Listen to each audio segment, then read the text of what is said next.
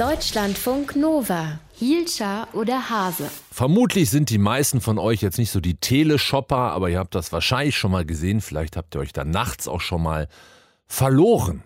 Zwei Menschen minutenlang bewerben zum Beispiel diese tolle, innovative Küchenreibe, die alles würfelt, hackt und klein macht.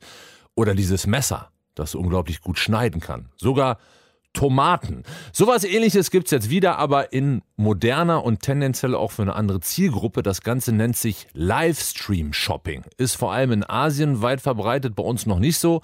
Unser Netzreport heute Morgen ist Konstantin Köhler. Erklär bitte mal kurz, was steckt hinter Livestream Shopping?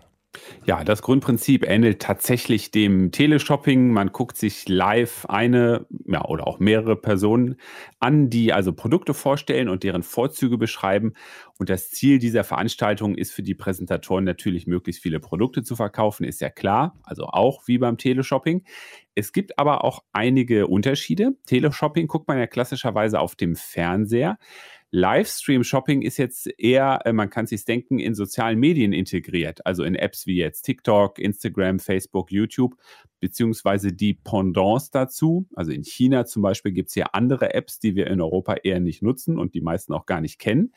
Die ZuschauerInnen können also in solchen Apps dann direkt Fragen stellen zu den Produkten. Das ist ein großer Unterschied zum Teleshopping.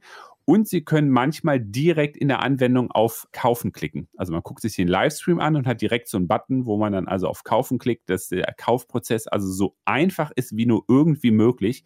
Ob das jetzt ein Vorteil für die Zuschauer ist oder nicht, das sei jetzt mal dahingestellt. Weil es ja auch zum Kaufen verleiten kann, obwohl man vielleicht gar nicht wollte, aber zack, hat es Klick gemacht und dann sind die Messer schon auf dem Weg zu einem. So in der Art, genau.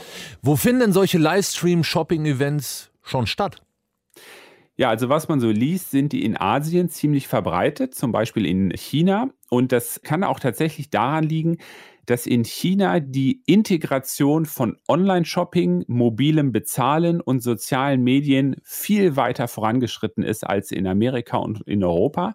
Dort gibt es also quasi das, wovon Facebook und Instagram noch träumen nämlich zum Beispiel eben die Möglichkeit, sich vom Lieblingsinfluencer den Livestream anzugucken und nebenbei mal eben das erworbene Produkt äh, zu bestellen. Und InfluencerInnen sind ja praktisch wie geschaffen, muss man sagen, für ein solches Format eigentlich. Also eigentlich sind die seit Jahren darauf vorbereitet worden, Livestream-Shopping jetzt aus Vorzüglichste zu betreiben. Auf jeden Fall. Also, dass InfluencerInnen solche Shopping-Livestreams veranstalten, das liegt quasi auf der Hand. Das ist die natürliche Passung. Das ist die maximale Verbindung von Persönlichkeit, Vertrauenswürdigkeit, Glaubwürdigkeit, Sympathie mit einem Produkt. Also besser geht Vermarktung kaum. Aber solche Shopping-Livestreams können im Prinzip alle machen. Influencer, Bloggerinnen, Online-Shops, einzelne Marken selbst oder auch ein stationärer kleiner Laden, der Buchladen bei dir um die Ecke, Fachhändler, eigentlich egal. Richtig gut funktioniert das Ganze, aber wie gesagt, eigentlich nur, wenn es eine technische Verbindung gibt zwischen Stream und Kaufmöglichkeit. Also für Online-Shops passt das eigentlich ziemlich gut und Amazon ist dann natürlich auch schon dran, hat eine Möglichkeit entwickelt, die also direkt bei Amazon im Shop selbst gestreamt werden kann.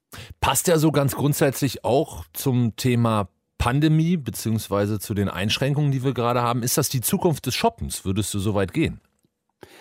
Also es ist bestimmt nicht die Zukunft, aber das wird äh, wohl zumindest eine Zeit lang ein wichtiges Vermarktungstool werden, auch in Europa. Im Prinzip ist das Livestream-Shoppen ja auch nur so eine Art Symptom einer größeren Entwicklung. Ne? Also dass Shops und Marken und einzelne Produkte heute näher dran sind an uns VerbraucherInnen als früher wenn ich einem Shop bei Facebook eine Nachricht schicke, dann erwarte ich eine schnelle persönliche Antwort. Wenn sich der Entwicklungschef einer Marke persönlich auf YouTube präsentiert und das Produkt vorstellt, dann habe ich womöglich schon mal mehr Vertrauen. Und wenn eine Influencerin, die ich mag, ein Produkt oder eine Marke empfiehlt, dann ist das für viele wichtig. Ob das dann live oder als aufgezeichnetes Video passiert, das ist am Ende dann eigentlich nicht äh, so relevant. Der große Vorteil bei Live ist natürlich, ich kann direkt eine Frage stellen und eine Antwort bekommen. Das geht beim aufgezeichneten Video halt nicht. Könnte auch in Europa was werden. Livestream Shopping hat ein paar Ähnlichkeiten mit Teleshopping, aber es gibt auch ein paar Unterschiede. Welche hat euch unser Netzreporter erzählt? Konstantin Köhler heute Morgen. Danke fürs Gespräch. Deutschlandfunk Nova. Hielscher oder Hase?